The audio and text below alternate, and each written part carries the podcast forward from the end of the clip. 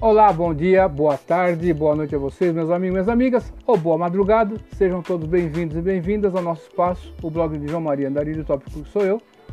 O blog Santo Nome, você pai, mãe, curioso da educação, aluno, aluna, professor, professora, sejam aí todos muito bem-vindos e muito bem-vindas ao nosso espaço. Você que me acompanha de longa data, fico feliz. Tem gente que me acompanha desde a época do Orkut, do Yahoo Resposta, do Yahoo Grupos, né? Enfim, você que acompanha pelo bom e velho e-mail, você do YouTube, do blog, sem palavras, grato pela sua confiança.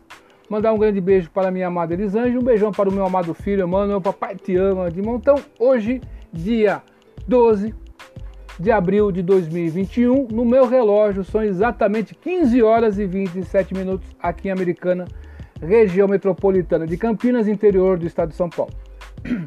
Dito isso aí, meu amigo minha amiga, eu gostaria de falar hoje com vocês na podcast, né, que é feita com Anchor, é, é, é gratuito, você não paga nada para fazer a, a, podcast, é muito bacana. Podcast pode ouvir em qualquer local. Eu respondi uma pergunta hoje em vídeo no YouTube, respondi pessoalmente para a pessoa e resolvi fazer essa podcast com o mesmo assunto, por quê? Porque a podcast você pode escutar do metrô, né? Você que mora em Sampa, no metrô, no trem da CPTM, né? Você que mora em Osasco, Itapevi, né? Que pega o metrô, pega o trem, né? Enfim, no ônibus, caminhando, fazendo sua, sua atividade, lavando a louça e vai escutando a podcast, tá certo? Então é interessante esse meio. E a dúvida do internauta era a seguinte: que uma instituição estava querendo cobrar pela emissão do diploma. Ele me fez essa pergunta se podia cobrar ou não. Tá certo? Então, uma instituição de ensino superior pode cobrar pela emissão do diploma? Não. Conforme o artigo 32, inciso 4 da Portaria Normativa número 40, de 12 de dezembro de 2007, Portaria Normativa, artigo 32, inciso 4 número 40, de 12 de dezembro de 2007, você não é obrigado a pagar a emissão do diploma. Tá certo? Vamos ver o artigo 32, inciso 4.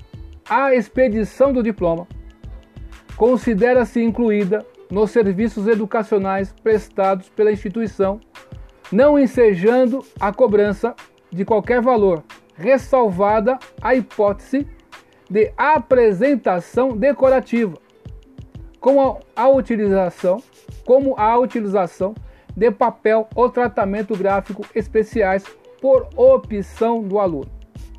Isso aqui é a fonte aqui, é essa legislação, você não é obrigado a pagar. Agora, se você vai fazer um, um diploma que você quer num papel especial, você quer no aço escovado, você quer em ouro, aí você tem que pagar é, por esse trabalho. Agora, o diploma normal, que toda faculdade emite, qualquer certificado, isso você não paga, não é obrigatório pagar.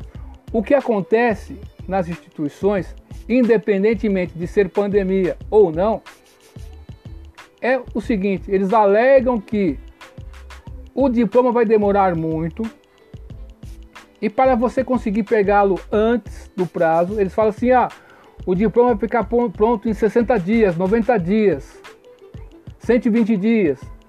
Se você pagar uma taxa, você tem antes, em até um mês. É mais ou menos isso que eles alegam, tá certo?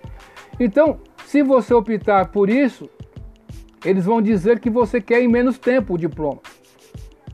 Então vai configurar nessa ressalva que a lei, que a portaria normativa está falando aqui para nós. Então fique atento. Na pandemia isso aí está acontecendo direto. As instituições aí estão falando que não está tendo tempo, que vai ficar demorar para emitir o diploma e para você pegar antes do, do, prazo você tem que pagar um valor. Você não é obrigado a pagar esse valor. Se você falar assim, eu não quero pagar esse valor, você não vai pagar e você vai receber o seu diploma, tá certo?